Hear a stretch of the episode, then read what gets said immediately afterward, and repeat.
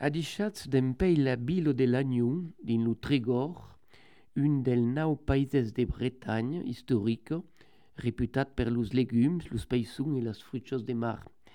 Avem lo plaisir d'être accueilli per l'escrivain historien Joan-Jacques Monnier, spécialiste de l'histoire politique de la Bretagne. À quelle émission se débanera en français? Bonjour, Monsieur Monnier. Merci de nous accueillir chez vous. On est très touchés. Quel a été votre premier contact avec le breton?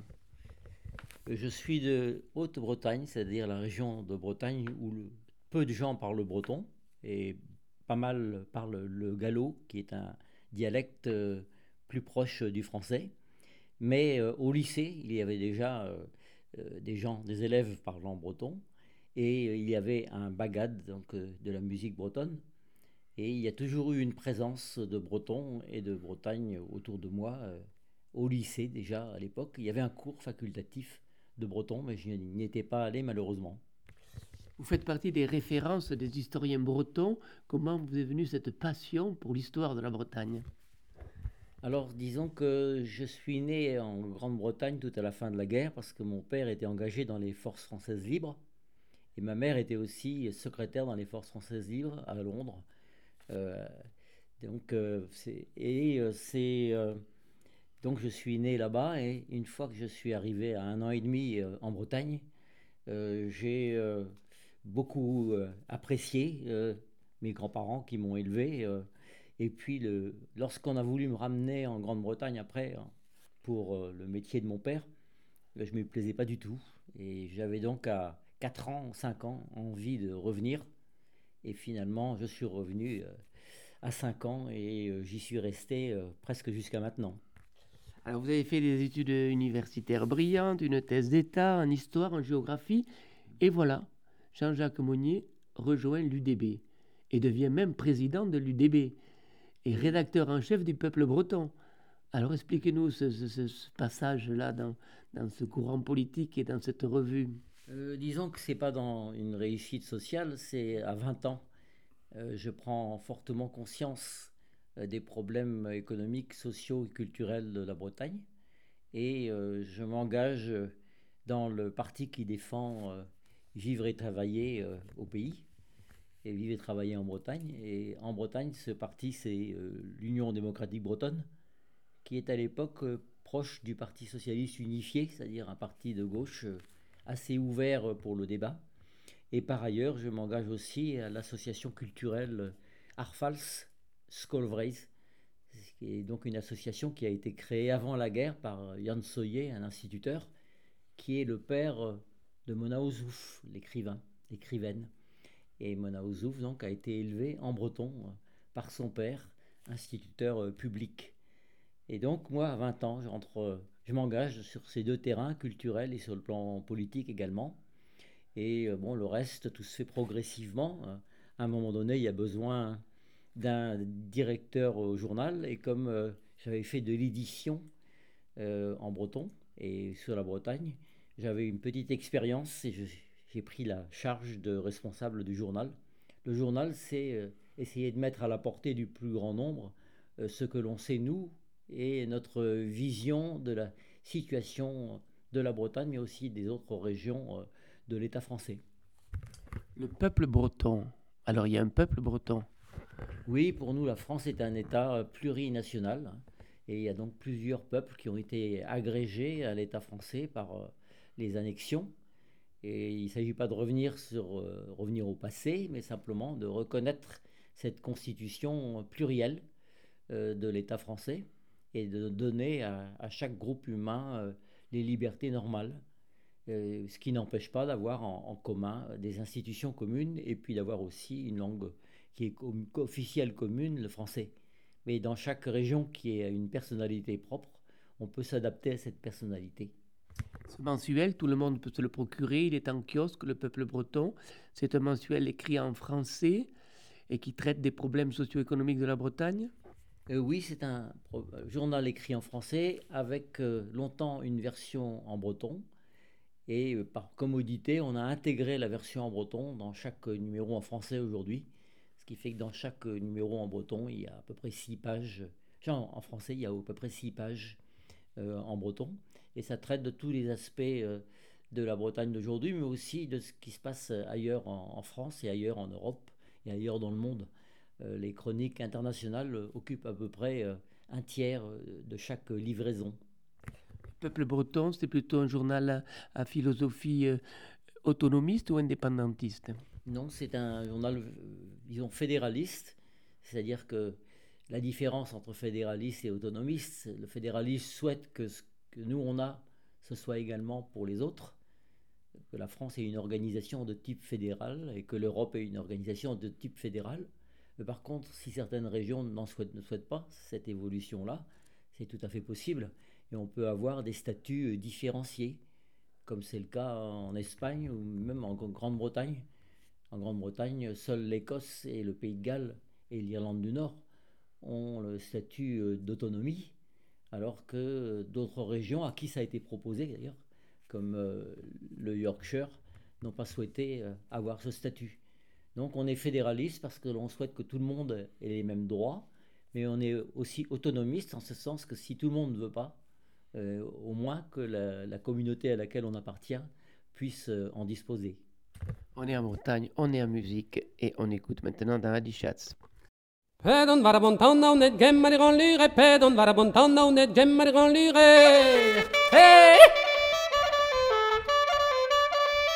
Han deze lokana maniran lireti Han deze lokana maniran lirei Hop là. Mes quelle der playa wongem maniran lire Mes quelle der playa wongem maniran lire Var punto wella me ran le rete var punto wella me ran le re hop Nar me hollendi ganti gem me ran le re nar me hollendi ganti gem me ran le re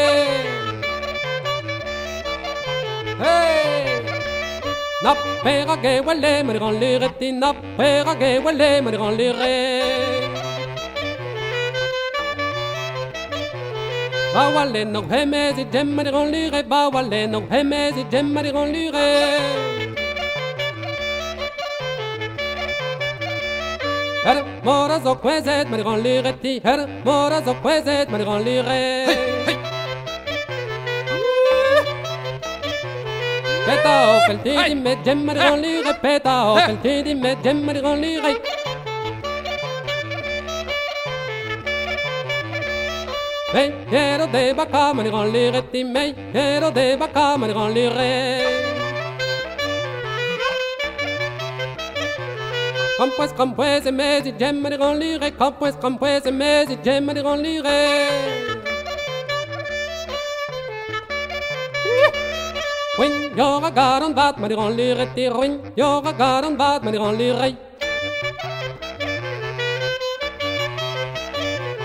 Vid ar hent den gemmer gon lire Vid ar hent den gemmer gon lire Nen han en deus gwelet ma diran liret din Nen han en deus gwelet ma diran liret Evit dan et plora den gem ma diran liret Evit dan et plora den gem ma diran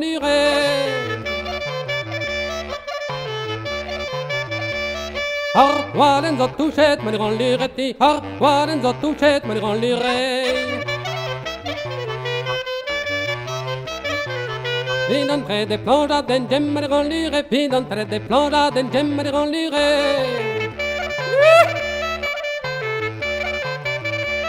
Har potra zo bezet, ma ran lireti. Har potra zo bezet, ma ran lirei pedon barabon tonna ne gemmare gon lure pedon barabon tonna ne gemmare gon lure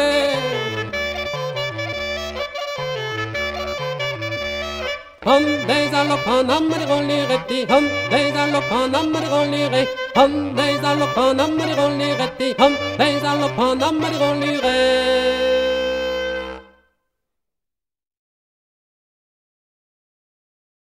Donc, Monsieur Jean-Jacques Mounier, vous, en 64, vous avez 20 ans, vous rentrez euh, dans un journal parce qu'il y a beaucoup de problèmes sociaux, économiques en Bretagne. Quels étaient ces problèmes à l'époque et que sont-ils devenus? Oui, donc il y avait une énorme migration. plus on avait de formation, plus il fallait émigrer parce que les emplois que la Bretagne offrait étaient des emplois peu qualifiés, manuels. Donc, plus comme on faisait beaucoup d'études en Bretagne, euh, on émigrait énormément. Et euh, cette émigration euh, touchait deux cantons sur trois, les deux tiers du pays. Et c'était un vrai problème que d'avoir de l'emploi en Bretagne. C'est toujours un problème partiel, mais moins grave qu'à l'époque. Et d'autre part, la Bretagne avait très peu d'industrie, des mauvaises voies de communication. Donc ce qu'on demandait, c'était un plan de développement régional qui s'intègre dans le plan euh, national. Et donc il y avait des revendications économiques, euh, sociales, des revendications de développement, et puis aussi euh, la négation culturelle presque complète, puisque le breton était absent des médias comme de l'école. Alors parlez-nous de, cette, de cette identité bretonne qui fait que vous n'avez pas d'autoroute en Bretagne. Comment ça se fait? Justement, à l'époque, on avait un organisme qui s'appelait le CELIB, Comité d'études et de liaison des intérêts bretons. C'est une sorte de comité de développement économique avec les syndicats, euh, le patronat local, euh, les associations. Euh, et donc ce CELIB a fait rédiger un plan breton de développement. Et dans ce plan breton, il y avait la création de routes à quatre voies gratuites et en 1968, euh, au plus fort de la crise, le gouvernement a eu peur que la Bretagne bouge. Il n'y avait plus beaucoup de forces de l'ordre pour envoyer en Bretagne. Ils étaient occupés à Paris. Et donc à ce moment-là, ils ont reçu le CELIB. Et pour éviter qu'il y ait un soulèvement en Bretagne, ils ont accordé un plan de développement breton avec euh, les routes euh, gratuites. Mais en fait, elles ont quand même été payées en gros à 47% par la région et les départements. Et puis euh, un plan téléphonique parce qu'il y avait un très très gros retard au point de vue téléphone et la création d'un port euh, en eau profonde à Roscoff face à la Grande-Bretagne. Donc une, une, autonomie, enfin une, une, revendication bretonne, vous qui êtes historien, qui remonte à longtemps, on entend parler des bonnets rouges, c'est dans le prolongement cette volonté de, de s'affirmer euh, contre le pouvoir central en définitive. Oui, disons qu'il y a eu des périodes euh, difficiles pour la conscience bretonne parce qu'à un moment donné, elle a été ridiculisée. Ce qui était breton a été assimilé à arriération. Euh, et donc euh, les Bretons, spécialement les Bretons modestes, ont parfois eu honte de leur origine et ont cherché à la cacher. Et puis au contraire, les années 1960-70 ont été des années de réveil D'autre part, la France avait juste mené la guerre d'Algérie et euh, la France finalement n'apparaissait plus aussi forte qu'elle l'était avant. Et euh, donc là, euh, les esprits ont changé et on s'est dit qu'il fallait donner du pouvoir aux régions. Même De Gaulle lui-même a fait un référendum sur la régionalisation qui a été refusé de peu, refusé. Et bon, au moins les mentalités ont évolué et tous les partis politiques, ou presque, ont mis la régionalisation à l'ordre du jour, au moins dans leur programme.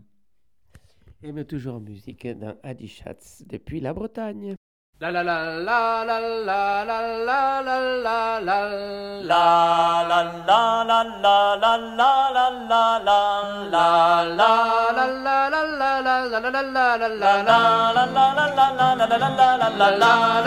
la la non, non, ce sont les filles des forges. Non, non, ce sont les filles des forges. Des forges de pimpon, don, Des forges de pimpon, don, don. Des forges de pimpon, don, Des forges de pimpon, don, elles s'en vont à confesse. Non, non, elles s'en vont à confesse. Au curé du canton, don, Au curé du canton, don, Au curé du canton, don, donc qu'avez-vous fait les filles? Digling dong donc qu'avez-vous fait les filles? Pour demander pardon, digling dong Pour demander pardon, digling dong dong. Pour demander pardon, digling dong Pour demander pardon, digling dong dong. Digling dong dong, j'avions couru les balles. Digling dong dong, j'avions couru les balles. Et les jolis garçons, dong den, et les jolis garçons, dong dong, et les jolis garçons, dong den, et les jolis garçons, dong, digiling dong dong ma fille pour pénitence, dong ma fille pour pénitence. Nous nous embrasserons, dong den, nous nous embrasserons, dong dong, nous nous embrasserons, dong den, nous nous embrasserons, dong dong, je n'embrasse point les prêtres, dong, je n'embrasse point les prêtres, mais les jolis garçons, digiling dong le con du poème m'entend, digiling dong dong, hey! Mais les jolis garçons, digiling dong den, le con du m'entend, digiling dong dong, digiling dong dong, ce sont les filles des forges, dong dong, ce sont les filles des forges, des forges de pimpon, digiling dong den, des forges de pimpon, dong dong, des forges de pimpon, digiling dong den, des forges de dong dong.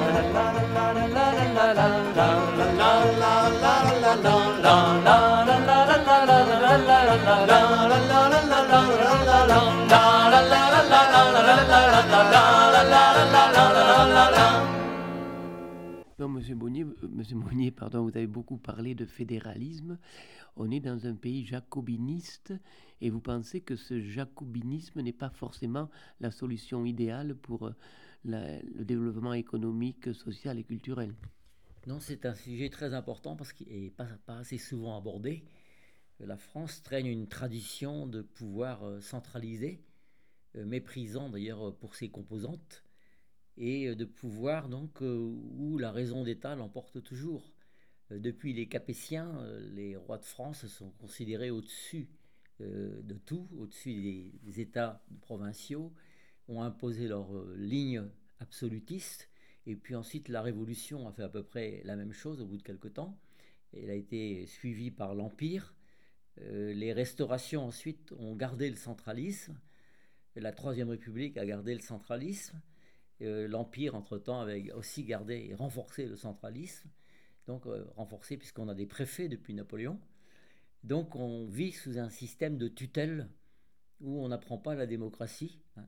on apprend à obéir. Et euh, on l'a vu lors des crises récentes, c'est tout le monde se tourne vers le pouvoir central en lui demandant de résoudre les problèmes, alors qu'il ne sait pas les résoudre. Et ceux qui ont été élus pour résoudre ces problèmes, les élus locaux, n'ont aucun pouvoir. Euh, donc on est dans une impasse, un, mal français qu'avait déjà dénoncé euh, Roger Perfit euh, il y a pas mal d'années. Et ce mal français, il a fait que se renforcer. Le pouvoir des technocrates, le pouvoir des gens non élus et le pouvoir politique lui-même, laissant très très peu de pouvoir aux régions qui n'ont plus que la carte grise aujourd'hui comme ressource propre. Le reste, ce sont des dotations de l'État. Donc on a une caricature de régionalisation et euh, si on analyse les choses, c'est ça le grand blocage à tous les problèmes que la France ne parvient pas à résoudre aujourd'hui.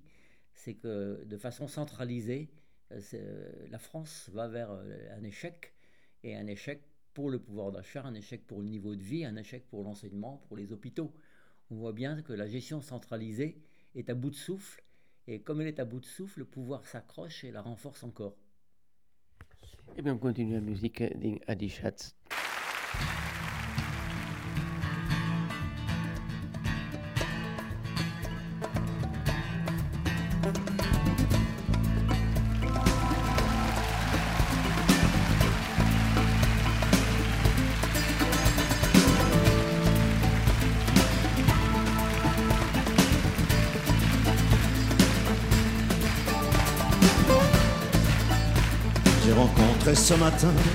Devant la haie de mon champ, une troupe de marins, d'ouvriers, de paysans.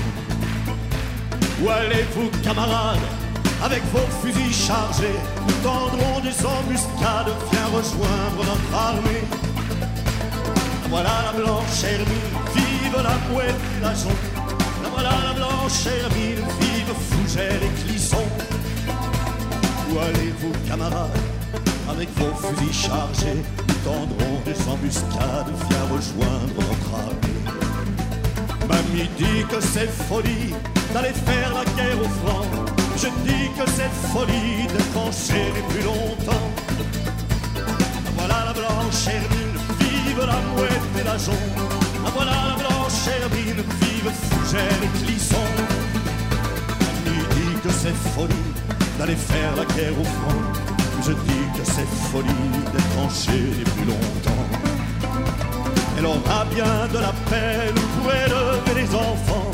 Elle aura bien de la peine car je m'en vais pour longtemps.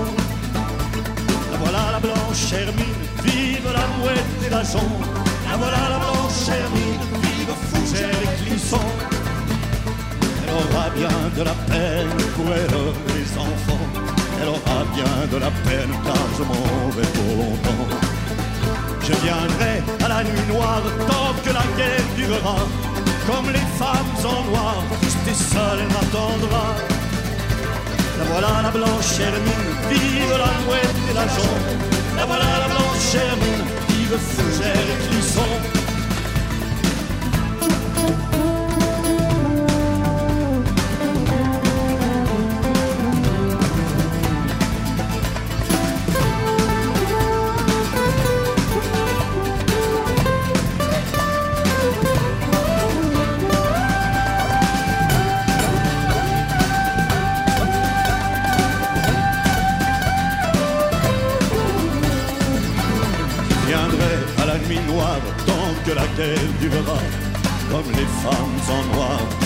Elle m'attendra. Sans doute pense-t-elle que je suis en déraison de la voir, mon cœur se serre là-bas devant la maison. Voilà la blanche hermine, vive la mouette et la jonc. Voilà la blanche hermine, vive fougère et clisson. Sans doute pense-t-elle que je suis en déraison de la voir, mon cœur se serre là-bas devant la maison. Et si je meurs à la guerre, pourra-t-elle me pardonner d'avoir préféré ma terre à l'amour qu'elle me donnait? La voilà la blanche hermine, vive la mouette et la jonc. La voilà la blanche hermine, vive fougère et clisson. Si je meurs à la guerre, pourra-t-elle me pardonner d'avoir préféré ma terre à l'amour qu'elle me donnait? J'ai rencontré ce matin, devant la de mon champ, une troupe de marins, d'ouvriers, de paysans. La voilà la blanche hermine, vive la mouette et la. La voilà la blanche hermine, vive fougère et clisson. La voilà la blanche hermine, vive la mouette et la. La voilà la blanche hermine, vive fougère.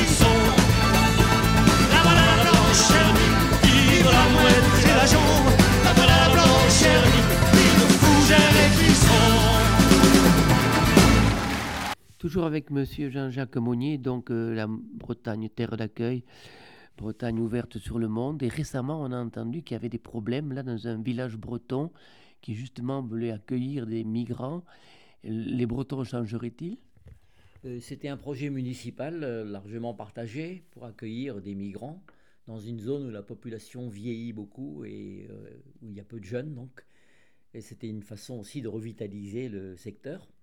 Et on a vu une opposition s'organiser, et organiser même de l'extérieur. Cette opposition euh, proche de M. Zemmour a envoyé des cars euh, remplis de manifestants. Et on n'avait jamais vu ça dans cette commune. Finalement, euh, devant tant de déchaînement, il y a eu recul de la municipalité qui a abandonné le projet. Il y a un sentiment de malaise parce qu'ils ont finalement cédé à la force.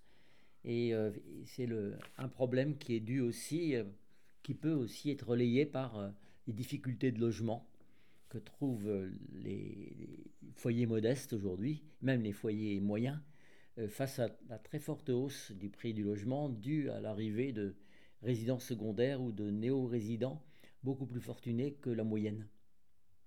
Le télétravail donc continue d'affaiblir la possibilité d'accès à la propriété pour les Bretons. C'est ça, oui. En peu de temps, les loyers, les loyers et les logements ont augmenté de autour de 50%. Et donc, euh, les gens qui sont à revenus stables n'obtiennent plus les prêts bancaires euh, suffisants pour acheter. Et il y a une très forte euh, tradition en Bretagne d'acheter sa propre maison. Beaucoup de gens, euh, on a à peu près 75% de propriétaires. Et c'est une tradition ici, à un certain âge au moins, on devient propriétaire de sa maison Jusque-là, au moins dans l'intérieur des terres, c'était abordable. Et maintenant, ça ne, ça ne l'est plus. Et vous il y a des solutions qui sont euh, mises en réflexion pour essayer de ne pas aller davantage dans cette direction? Oui, je sais que l'UDB, le, parti de gauche auquel j'appartiens, parti breton, a mis, proposé euh, un délai d'un an. C'est-à-dire qu'un quelqu'un qui achète une résidence en Bretagne, un logement, euh, habite, loue un an auparavant et ne puisse pas acheter avant un an de résidence effective. Et donc déjà, tous ceux qui peuvent changer d'avis parce qu'ils viennent en Bretagne purement euh, par hasard euh, risquent de ne pas rester. Et d'autre part, s'ils viennent un an, et s'ils restent, c'est qu'ils s'intègrent un petit peu. donc on a pensé que ce serait un, moyen qui pour qu'il y ait moins de surchauffe sur le prix des logements. L'autre moyen, c'est la situation, le classement en zone tendue quand il y a très peu de logements. Donc il y a intervention publique pour que les logements de type Airbnb soient strictement limités, réglementés, et donc que la location à, très court terme euh, ne l'emporte pas sur la location à l'année. Donc on peut dire que votre Bretagne bouge, vous l'historien qui avez écrit l'histoire de la Bretagne, vous vous frémissez un peu là par rapport au présent ou vous pensez que la Bretagne sera toujours la Bretagne? Ah, Je pense qu'il y a elle garde beaucoup d'éléments forts, hein, une cohérence territoriale. Euh, même s'il lui manque un département dans la région Bretagne, au moins les quatre départements qui sont dans la région Bretagne euh, ont un passé commun, un long passé commun, des traditions communes, une capacité de lutte depuis longtemps, une capacité de résistance, même, même, pendant la guerre, même à toutes les périodes, même à l'époque de la révolte des bonnets rouges en 1675 ou en 2013. Euh, donc il y a une capacité de résistance, il y a aussi une euh, convivialité. Euh, on est encore presque à la, civilisation paroissiale, c'est-à-dire qu'on se connaît. dans les fêtes, on retrouve les gens qu'on connaît. On n'est pas encore dans une civilisation de métropole, on est dans une civilisation de petites villes et de convivialité. Et c'est une force pour l'avenir et il faut à tout prix qu'on sache conserver ça. Et parlez-nous de ce département qui n'est plus dans la Bretagne. Qu'est-ce qui s'est passé là au niveau de l'histoire? Là, donc, c'est le département de Loire-Atlantique qui, euh, en 1941, c'était un décret euh, Pétain d'Arlan, a été séparé de la Bretagne. Ensuite, euh, normalement, c'était aboli puisque à la libération, toutes les mesures prises sous Pétain, en principe, étaient supprimées. Mais quand on a recréé les régions dans les années, à la fin des années 50 et début des années 60, euh, on a le cartographe qui a fait la carte des régions, a reçu ordre de maintenir cette séparation, euh, parce que du côté du pouvoir, on pensait qu'une Bretagne sans la Loire inférieure, devenue Loire-Atlantique, euh, serait trop faible, serait plus faible. Et donc, c'est toujours le principe du diviser pour régner, un peu comme les Britanniques ont fait en Irlande en séparant l'Irlande du Nord du reste de l'Irlande. Donc là, c'est une épine dans le pied, mais qui reste aussi une épine dans le pied du pouvoir central. Il y a un travail au, niveau des habitants pour essayer de, de, modifier ce statut nouveau qui ne correspond pas à la Bretagne historique? Il y a eu donc euh, tous les sondages hein, qui ont été faits, des sondages par les instituts scientifiques de sondage ont donné en gros deux tiers euh, d'habitants de, de Loire-Atlantique euh, favorables à la réunification, toujours une nette majorité. Et par ailleurs, il y a eu une grande pétition signée avec coordonnées de chacun par en gros 110 000 habitants de l'Atlantique de, demandant un, référendum, une consultation de la population.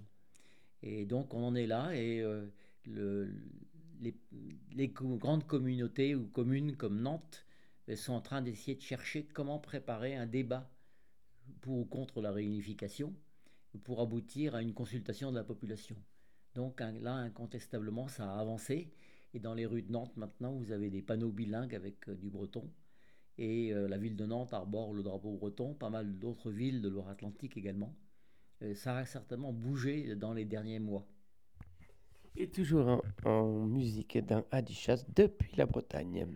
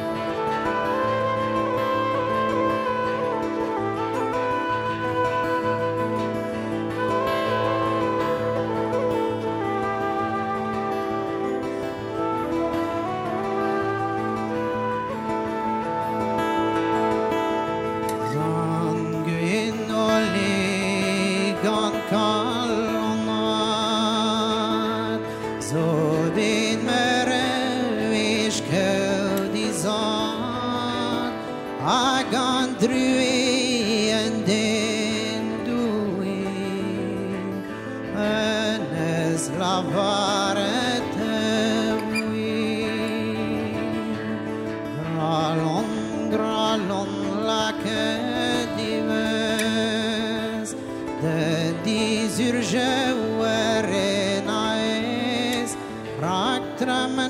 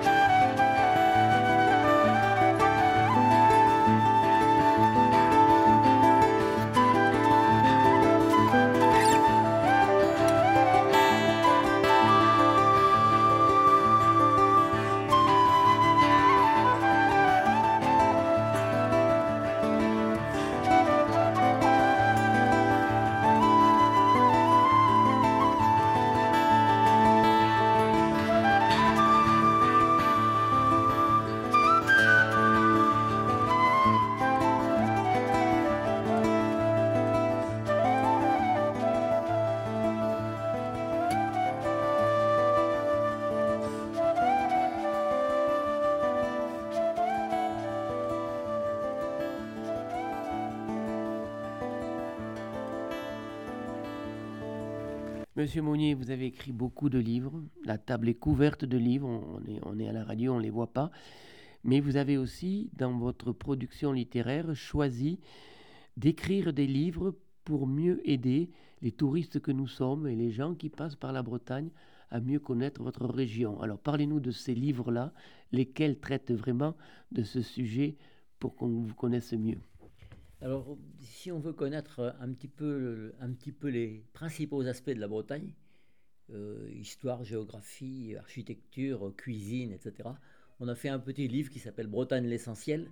Donc dans ce petit livre Bretagne l'essentiel, on trouve l'histoire, la géographie, l'économie, les danses bretonnes, l'architecture, la cuisine, etc. Donc ce sont des petits chapitres très courts, mais qui donnent déjà une bonne idée de là où on va arriver.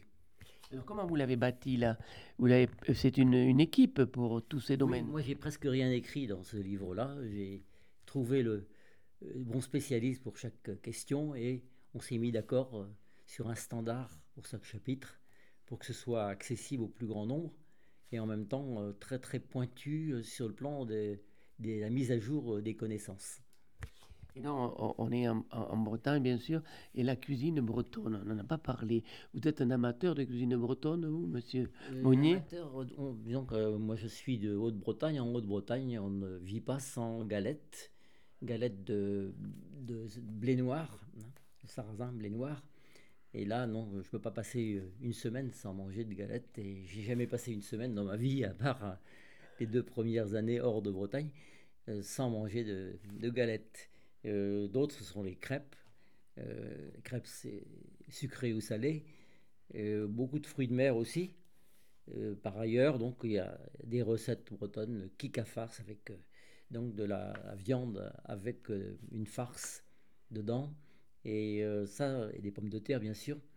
Et donc, il y a une gastronomie bretonne qui n'est pas, prétend pas être aussi riche que d'autres, mais qui est quand même très intéressant, tout au moins pour euh, celui qui a un peu l'esprit d'aventure. Donc une pâtisserie bretonne aussi, le oui. le phare, oui. Le Quignaman, oui. Euh, ça, ça, ça, vient de Douarnenez essentiellement, hein, et de Locronan, mais euh, ça se fait un peu maintenant partout, mais c'est vraiment vers Douarnenez et Locronan qu'on a les meilleurs. C'est un gâteau où il y a plus de beurre que tout, ce qui est, tout le reste. Et le jour où on a apporté un en cadeau, euh, j'ai décidé d'en faire un repas unique au cours de la journée. Et c'est plutôt, selon la tradition rurale, les, les dames qui cuisinent en Bretagne ou les hommes? En cuisine professionnelle, c'est beaucoup les hommes, comme, parce qu'il y a les, dans les écoles de cuisine, il y a beaucoup d'hommes. Mais par contre, euh, à la maison, c'est quand même surtout les femmes qui ont transmis les traditions. Et, ces traditions, à côté de ce qui se mange, il y a les traditions de ce qui se boit. Alors, quelles sont les principales boissons? Le chouchen, qu'est-ce que c'est, par Le chouchen, donc, c'est, euh, à base de miel. Hein, c'est à base de, miel et de, cidre. Et bon, c'est pas une boisson très courante euh, en Bretagne. Hein. Maintenant, on a, il y avait une tradition ancienne de la bière, comme dans toute l'Europe et une bonne partie du monde. Et les bières bretonnes artisanales sont de très très bonne qualité et très très variées et connaissent vraiment un boom par rapport aux bières industrielles que, dont les gens se sont contentés pendant pas mal d'années. Et donc c'est là il y a de quoi découvrir également. Et il y a du vin en Bretagne? Il y a du vin en Bretagne, le muscadet en Loire-Atlantique. Et euh, maintenant, de plus en plus de ces régions de Bretagne se mettent à la culture du vin. il y a des, bordelais qui viennent s'installer ici euh, en prévision de l'avenir. Et bon, on, a toujours fait du vin en Bretagne et les Bretons ont toujours été très amateurs de vin de Bordeaux. Et quand le grand commerce de la toile rendait la Bretagne très très riche au Moyen Âge, euh, l'argent servait essentiellement à faire venir du vin de Bordeaux. Et Saint-Émilion, paraît-il, était breton les, les, Bordelais arrivent parce que vous avez perçu le changement climatique effectif déjà ici?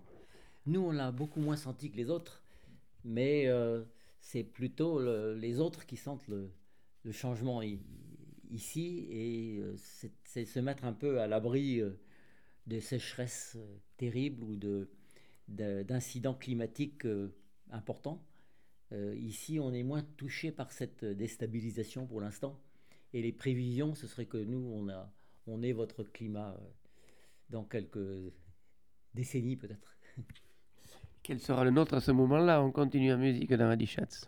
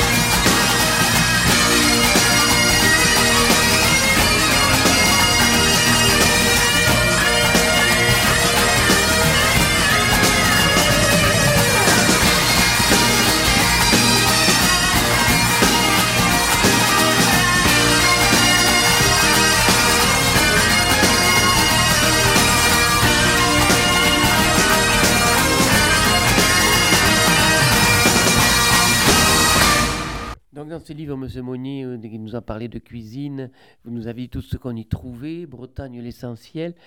Alors la danse et la musique, ils ont une belle partie du livre, parce que c'est important ici. Euh, oui, c'est très important en originalité et en créativité et en, vie. Euh, la tradition de la danse bretonne, le fest-noz, la fête de nuit, disons un bal breton, et toutes les générations y vont. Et euh, c'est quelque chose qui est relativement unique en, France, avec euh, en gros 1500, 1300, 1500 festounos par an. Donc dans toute la Bretagne, ça c'est vraiment un des éléments d'unité aujourd'hui, et avec des musiciens qui sont jeunes et, des danseurs qui sont de tous les âges. Hein, c'est vraiment du multigénérationnel, et c'est euh, un élément de la, euh, d'identité bretonne que cette musique et cette danse. La musique crée du nouveau, mais s'appuie aussi sur euh, la tradition. Donc il y a une transmission entre les anciens les musiciens qui apprennent aux jeunes, et les jeunes par ailleurs euh, ont des bons bagages musicaux dans les écoles de musique et dans les, même dans les écoles de musique tout à fait de type conservatoire. Et alors le Fesnos, ça remonte il y a longtemps, ça a toujours existé en Bretagne. C'est le Fesnos, ça veut dire quoi exactement? Euh, fête de nuit. Hein, fête de nuit. Euh, il y a aussi des fêtes de jour, fest day. Euh, quand c'est le jour, c'était des fêtes de battage, de fin de travaux agricoles.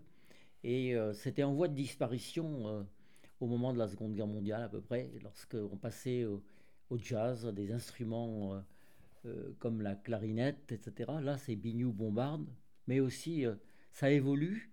Et le sauvetage est intervenu à peu près dans les années 50 euh, lorsque des jeunes générations sont allées avec des magnétophones, les premiers magnétophones, enregistrer euh, des, anciens. Et puis, donc, euh, il y a toute une catégorie avec Alan Stivell. Alan Stivell est né en 1944. Et donc, des gens comme lui ont eu un succès considérable dans les années 70, 60-70 et jusqu'à nos jours. Et ont permis la transmission de ces types de musique traditionnelle, rurale, y compris maintenant en milieu urbain. Et les plus grands fesnos de Bretagne ont lieu à Brest à, Rennes, Brest et Nantes. Alors ça, c'est donc l'ouvrage Bretagne l'essentiel, toujours publié chez Skollbreis. Oui, Skollbreis, l'école de Bretagne, c'est un éditeur euh, euh, d'ouvrages euh, pour mieux connaître la Bretagne, à la fois pour les Bretons et pour les gens qui viennent d'ailleurs.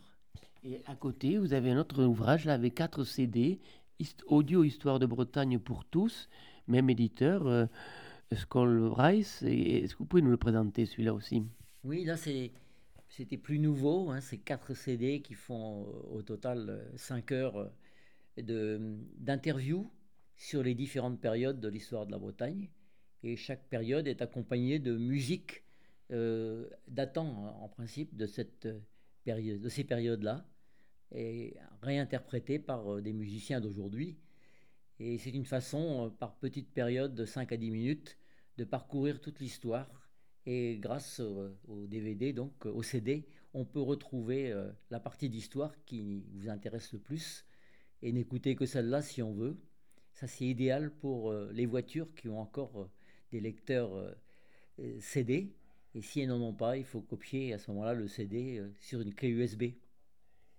Et la Bretagne a été rattachée à la France en quelle année? Euh, Officiellement par euh, un pseudo-traité en 1532, mais elle a gardé des institutions fortes jusqu'à la Révolution française. Et ces institutions même s'étaient renforcées euh, au XVIIIe siècle jusqu'à avoir une véritable autonomie. Et donc la Révolution a un peu emporté tout ça, mis les départements à la place, et les départements, eux, n'ont pas récupéré beaucoup de pouvoir, ce qui fait que la Bretagne, non seulement n'avait plus de coordination, mais n'avait plus de pouvoirs locaux, euh, ceci pendant longtemps, euh, jusqu'à la Troisième République. Et mon musique toujours d'Adichat depuis la Bretagne.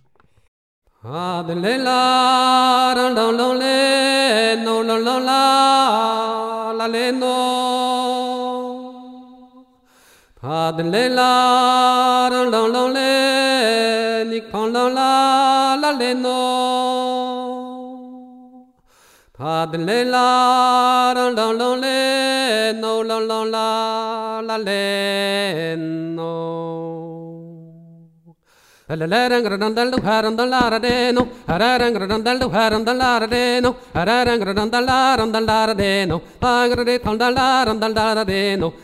me dandar me hever me me hever.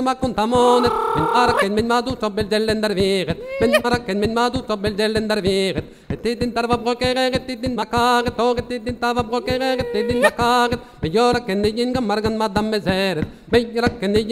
madam yorakendigin gamargan madam mezeret me yorakendigin gamargan madam mezeret be tamonten zarvaz yagan vayn kunezet be tamonten zarvaz yagan vayn kunezet Kaddet pel dan den yamung war kaddet pel de di war kaddet pel dan den yamung war kaddet pel de di E koma sa ze hwege ya dar gondo pui dezi E koma sa ze hwege ya dar gondo pui dezi Di bisket dok pe pu gwender ponzu dan telezet Teri bisket dok pe pu gwender ponzu dan telezet Akar het var minyo du yendar viget talondet Akar het var minyo du yendar viget talondet Yeah! Zeg! Ay! Permiso verbrennen von Gosedes man erfahret, Bed verbrennen von Gosedes man erfahret, An nun gebekust miteinander wäre talonet, An nun gebekust miteinander wäre talonet, Talherren grandal du herren dal dareno, Herren grandal du grandal du grandal du grandal du grandal du grandal du herren dal grandal dareno, Herren grandal du har dareno, Talherren grandal du her dareno, Yippa! Toujours avec Monsieur Monnier, on a parlé de ses livres. Monsieur Monnier a aussi publié en collaboration avec Olivier Caillebeau un DVD, deux DVD euh, qui font six heures. euh, Et là, on est avec les yeux, c'est plus avec les oreilles, qui retracent toute cette histoire bretonne. Euh, oui, c'est d'avoir en plus le visuel, les images d'archives qui permettent de revivre cette histoire de Bretagne euh, sur votre téléviseur ou sur votre ordinateur. Alors, Monsieur Monnier, on va vous maintenant vous poser une question qui nous intéresse, nous, directement, les Occitans et les autres langues de France. Le fait d'avoir travaillé sur euh, ce domaine de l'histoire et d'avoir fait des conférences là-dessus euh, a redonné aux gens euh, vraiment une identité C'est difficile à chiffrer, mais rien que nos conférences, on a dû attirer peut-être 30 000 personnes à nos conférences. Chacune en parle à d'autres. les gens vont ensuite acheter des livres ou des DVD. Nous, on fait tout ça bénévolement, mais euh, on nous en parle beaucoup. Euh, quand ça passe à la radio, euh, les gens téléphonent. Donc on sait que les gens réagissent énormément à leur histoire. Et c'est souvent des audi- auditoires de 200, 300 personnes que l'on peut rassembler. Alors qu'on n'est pas du tout des vedettes. C'est l'histoire qui est la vedette en, en l'occurrence et l'histoire de la Bretagne en particulier. Et vous pensez que c'est déterminant pour qu'une région, une langue retrouve sa- sa- ses vertus de parler de l'histoire? Euh, oui, et surtout que l'école, c'est la grande carence, c'est-à-dire que les maîtres, ils sont peu formés, ça n'est pas écrit dans le programme, et euh, donc euh, à l'école, on ne sait pas du tout quelle part d'histoire de la Bretagne est enseignée. Il y en a une part qui est enseignée. Les maîtres ne disent- parlent quand même, on n'est pas dans leur classe, mais euh, sachant que l'école ne joue pas son rôle dans ce domaine-là, il est très important que le reste de la société porte aussi la connaissance de l'histoire, c'est-à-dire par le spectacle, euh, par les conférences, par les émissions de radio. Il y a tout un champ euh, aussi important que le champ scolaire qu'il nous faut euh, occuper, alimenter. Et si on est bon, euh, si c'est intéressant, euh, on touchera du monde. Alors, on, va aux gens à travers leur histoire, et ensuite, vous, vous avez franchi le, seuil de la production littéraire, historique, écrite, vi- audiovisuelle. Vous êtes engagé sur le terrain en politique, vous avez été élu. C'est important d'être élu. Euh, ça a été important, oui, parce que ça rend la parole crédible. Euh, lorsque je, ce que je vous dis là, je le dis devant mon conseil municipal, euh, ça devient respectable. Donc euh, l'idée bretonne, l'idée occitane, toutes ces idées-là, euh, très riches, euh, sont beaucoup plus prises au sérieux dès lors qu'on est un peu connu comme personnalité, qu'on écrit dans le journal municipal, qu'on écrit des tribunes. D'avoir un nom, ça aide. L'ouvrage anonyme, il se vend difficilement, donc on est obligé de mettre un nom devant. Et plus ce nom-là est connu pour représenter quelqu'un d'honnête, de sérieux et euh, de bon dans son travail, euh, ben, mieux c'est pour la diffusion de ce que l'on fait. Euh, donc si on veut valoriser notre travail, à nous tous, on a le devoir d'être bon et même d'être meilleur que les autres, puisqu'il nous faut intéresser les gens à quelque chose qui est facultatif. Et donc il y a beaucoup, en Bretagne, il y a beaucoup d'élus qui, qui sont pour la langue bretonne. Oui, euh, disons qu'à peu près euh, les deux tiers des communes bretonnes ont voté des vœux pour l'enseignement du breton. Euh, il y a beaucoup de filières bilingues qui s'ouvrent. Ce qui est le, problème, c'est plutôt celui de la pratique du breton. Beaucoup de gens sont pour, mais ne vont pas jusqu'à la pratique quotidienne du breton. Et donc, c'est en majorité, tout le monde est pour même, ou presque tout le monde, à part les plus extrémistes. Euh, par contre, euh, le passage à l'acte, là, on est un peu faible. Le breton n'est pas si facile que ça, il faut donc travailler. Et euh, une fois même qu'on l'a appris, il faut trouver des lieux où le parler.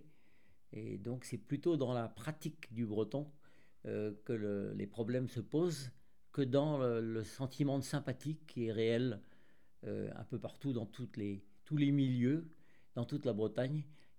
Climat de sympathie existe, mais euh, on est un peu faible dans le passage à l'acte.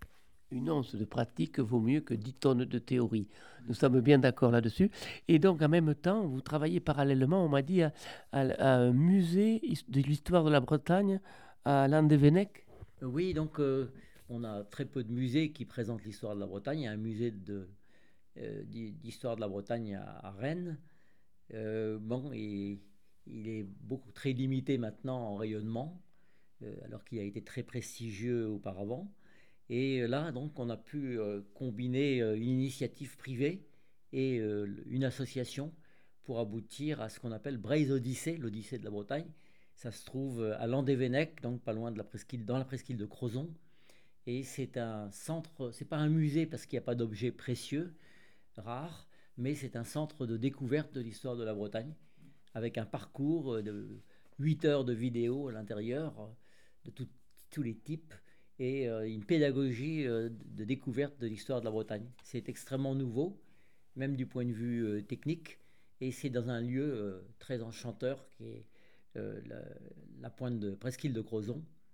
Donc c'est vraiment très important pour l'histoire de la Bretagne d'être accessible quelque part. Monsieur Monnier, historien, écologiste, européen, ça vous caractérise ces trois termes? Euh, oui, européen, c'est très important. euh, une solidarité entre les différents peuples et petits peuples, y compris petits peuples d'Europe, et puis pour préserver aussi les libertés qu'on a et les accroître dans les domaines où elles sont insuffisantes. C'est aussi intéressant de voir comment les minorités linguistiques sont traitées euh, dans d'autres pays, hein, par exemple au Pays de Galles, en Royaume-Uni euh, au Pays de Galles, la situation du gallois, qui progresse en nombre de locuteurs, euh, est tout à fait différente de ce qu'il y a ici. Et les moyens aussi, ils ont une chaîne de télévision entièrement en gallois. Et pourtant, le, pays n'est pas plus riche que la France. Euh, donc, c'est très intéressant de voir ce qui se fait ailleurs. Et un de mes premiers voyages de vacances à moi, ça a été d'aller voir dans les Grisons, en Suisse, comment Edrich Pecha, à l'époque, euh, faisait pour euh, maintenir euh, une langue qui n'avait plus que 40 000 locuteurs. Et donc dans les Grisons, le romanche existe toujours. Il a une école, il a une radio, il a une télé. Oui, il y a tout ça. hein. Il y a une variété dialectale, je crois qu'il y a trois dialectes au moins au, sein du romanche. Mais euh, il faut dire qu'il y a une l'État l'État suisse est beaucoup plus ouvert que les États voisins en matière de décentralisation. C'est-à-dire que beaucoup de choses se décident au niveau local. Et une commune peut décider de la langue de base de son enseignement. Et donc il y a une commune, même dans les Grisons, une commune qui était peuplée d'une majorité de germanophones, a choisi que l'enseignement de base se ferait en romanche euh, pour, ne- pour que la langue puisse vivre. Extraordinaire, cette démocratie culturelle qui est une vraie démocratie. Écoutez, Monsieur Monnier, on vous remercie. On sait que vous travaillez sur un ouvrage sur le jacobinisme qui sera publié bientôt. On reviendra vous en parler. Oui, simplement, euh, l'actualité du jacobinisme est telle euh, que fait que n'importe quand, n'importe quand l'ouvrage paraîtra, euh, il sera toujours d'actualité. Trugares, hein, hein. merci plat de nous avoir resté but. Et puis merci à Thibaut pour le montage de quelle émission et, et vive la Bretagne, histoire de Bretagne pour tous. J'espère que vous en saurez beaucoup. Merci, monsieur Mounier. Merci. Kenavo.